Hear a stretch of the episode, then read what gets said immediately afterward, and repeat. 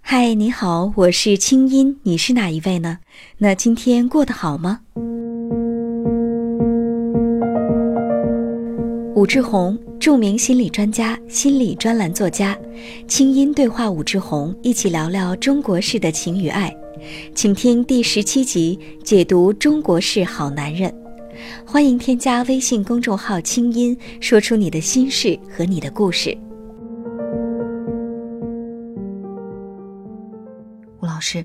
上一集我们说了女人，我们这集来说说男人。其实，在中国社会当中，老实巴交的、没有欲望的、没有攻击性的、嗯道德感极强的、非常负责任的嗯，这样的男人呢，其实是挺多的。是一个经典的中国式的男人。对，或者说，我们之前聊过中国是好人嘛，嗯女人不见得会爱这样的人，嗯，但是很多女人会选择这样的人去做结婚对象，对会觉得这种人是非常靠谱的。对，啊、那为什么整个中国男人这种文化的一种男人的形象，嗯，我们会歌颂这样的男人？首先会看到，假如说对这个脾气大的女人，或者我还是用那个词儿，对妖女来讲，她的自我没成型，她需要有一个稳定的、不会抛弃她的这么一个男人，嗯作为陪伴者，或者准确来讲，作为一个容器来容纳她的这种带着妖性的情绪。嗯所以她正好和这个妖女构成了一对儿很深刻的存在。但为什么中国社会的男人和尚这么多？嗯，其实说和尚说他是客气了一点，那不客气的话，其实就是太监。就是心理上被阉割的男人。对，因为中国社会一直都是专制社会，专制社会里头其实说只能有一个男人，就是皇帝。嗯就我们会说，只有男人构成了权力系统，而女人她是不参与权力系统的。嗯所以，男人构成这个权力系统的砖和瓦，像这个皇帝作为一个绝对的专制者来讲，他会要求其他男人不能够对他构成威胁。嗯，所以，就相当于我们这个文化只能树立一个男人，然后把其他男人都阉割掉。对，如果作为一个更象征性的画面来讲，我们可以设想中国整个社会就像是一个皇宫，嗯皇宫里头你看只有一个皇帝，只有这个男人是有生殖器的，是吧？然后他有很多妃子，他跟妃子们发生性关系，生了孩子，但是呢，他不会陪伴妃子，也不会陪伴孩子，那谁陪伴？太监陪伴。嗯，所以这是一个非常讽刺性，但是非常强有力的画面。其实就相当于中国社会里头，只有那个绝对的专制者、统治者，他才可能成为一个男人，但实际上他经常也被阉了。嗯但是整体的情形，这就成为家里头有一个有情绪的，还有一点点独立自我的这么一个女性，这么一个太太，她养了孩子，但是她真正的丈夫、真正的男人似乎远在万里之外。嗯，陪伴她的那个人呢，就是个太监，或者好听一点叫是个和尚。嗯，所以说，首先我们看到很多的这种像一些舞台剧哈。嗯，或者是一些电影当中，我们说最充满情欲张力的，就是那种什么幼僧那样的嗯戏。对，那放在我们现在这个家庭当中，我们会看到，比如说有时候我做治疗哈，有些女性会说，是我老公把我逼的这么强势，可以，是他把我逼成这样，他把我变成这样的 OK。那其实这个变，这个逼，其实中间就有很多，嗯，我们说可以探讨的部分，就是说，其实是这个男人他的不主张、嗯，不主动，可以，没有情绪，没有愤怒，嗯甚至是有点窝囊的这种状态，让这个女人会觉得，如果我再不跳出来，嗯这个家就没有办法这支不再撑是个了。家了，对，对，就没有办法去维系了。对嗯女性就越来越强势，会为了孩子上学的问题去争取啊，对，嗯包括自己的工作的问题也是自己去争取啊，是因为这个男人是不作为的对。但好像这个男人一作为，他会觉得自己是有罪的。权力体系有两个，一个是社会权力体系，一个是家族权力体系。因为男人构成了体系，所以他考虑体系里的所有的东西。嗯而女人，她一方面被被排斥在权力体系之外，但是同时她又是自由的。嗯，所以女人可以张牙舞爪，而男人如果张牙舞爪的话，他会面临他对整个家庭的背叛，他甚至对整个权力体系的挑战。嗯举个例子，就是《平凡的世界》，前一段时间不是热播嘛，是吧？我对正好看了其中一部分。当然，大学的时候曾经读过这个小说，但是当时印象不是很深。现在印象很深的是，你看里面那些男主角、女主角的话，都是女人倒追男人的。嗯为什么呢？因为男人有很多考虑，比方他们权力上的结合、利益上的结合、整个家族的考虑，嗯，他们考虑很多，而且在这个他们整体呈一种被阉割的状态，就好像头让他怎么着，大族长让他怎么着，他必须得遵从，要不然会给整个家庭带来灾难。但是女人是单独的，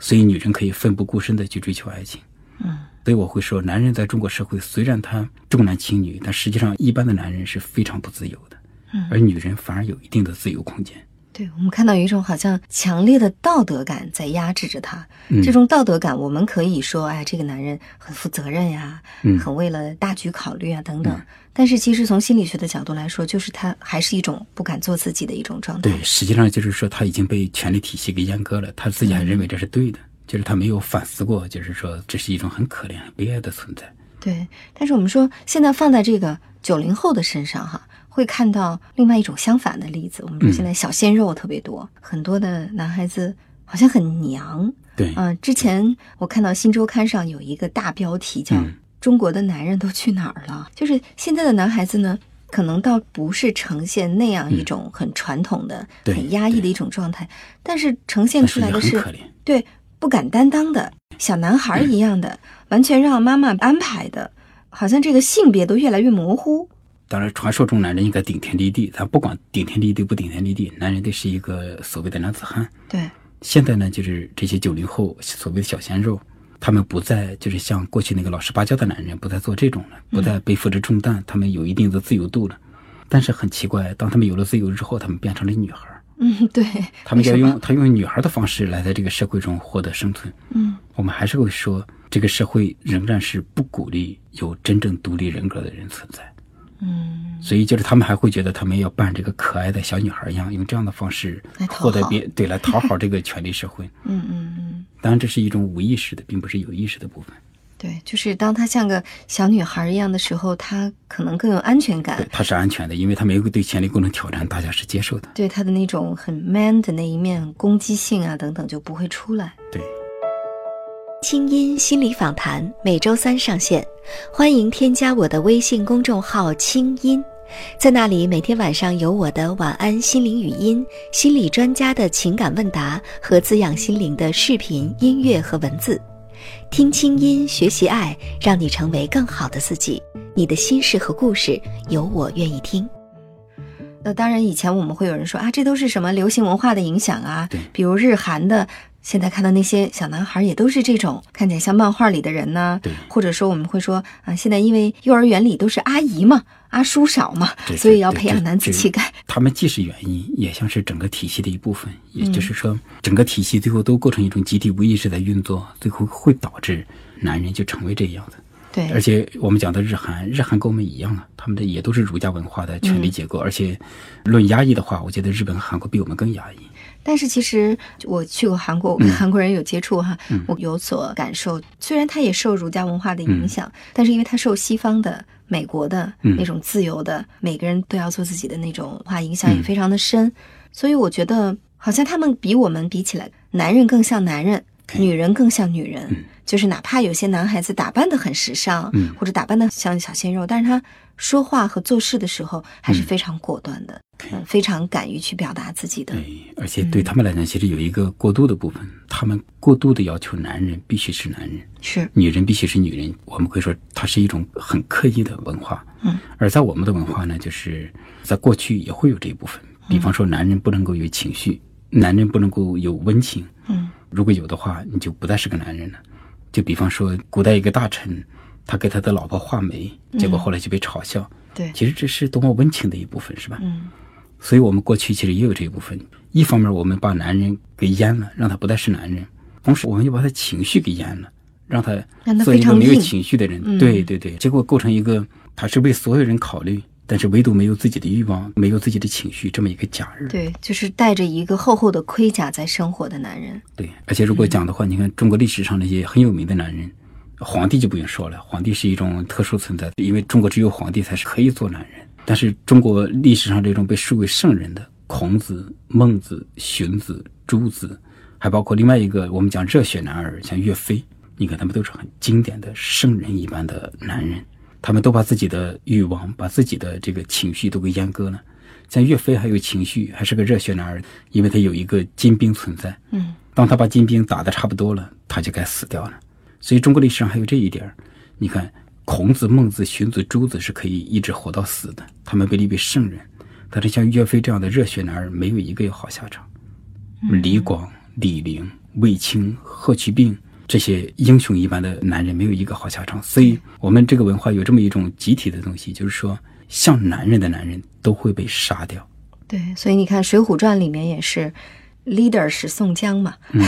是武功最差的，对然后最没有任何欲望的，但是又像圣人一样的。然后其他的，凡是很 man 的，都是没文化的，什么鲁智深啊，对吧？ 什么武松啊，都是这样的。然后呢，稍微有点文化、有点风情，还有男人欲望的是谁呢？西门庆。对，这是我们从细节上来讲就是这样的。而且，如果我们再往深的来讲的话，其实中国文化对男人来讲是个大骗局。嗯，大骗局就是孔子、孟子、荀子、朱子、岳飞他们构成了一种话语权，告诉男人要做圣人，要做和尚。你看刘邦和张良，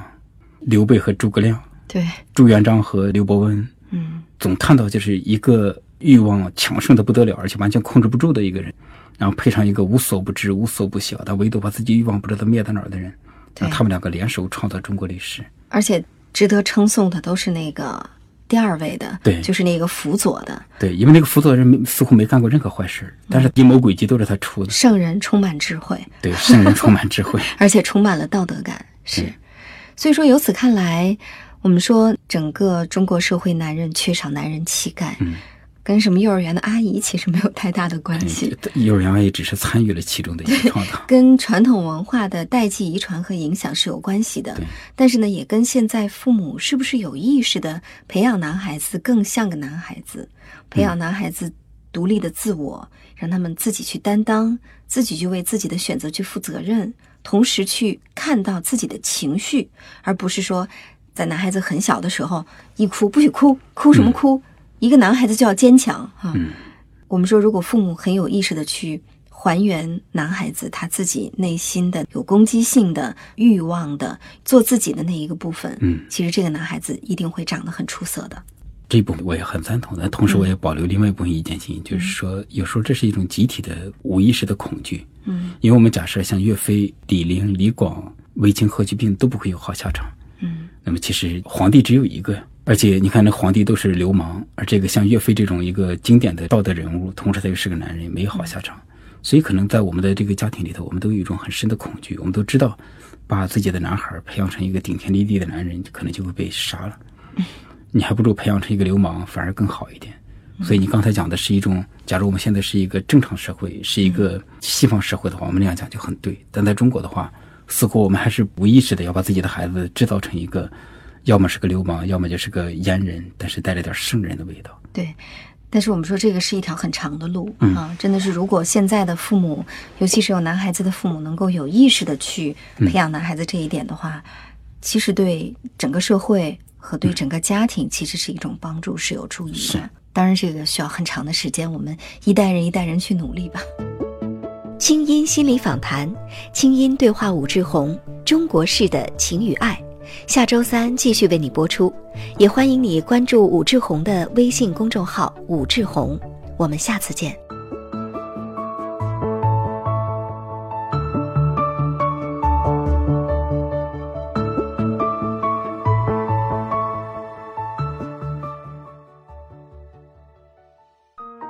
人生苦短，何不有爱有趣？要听课，要听课就听最好的。二零一六青音魔法学院心灵成长系列培训强势来袭。人生苦短，何不有爱有趣？要听课就听最好的。关注微信公众号“青音”，回复“学院”，即刻加入，带你发现更好的自己。发现更好的自己。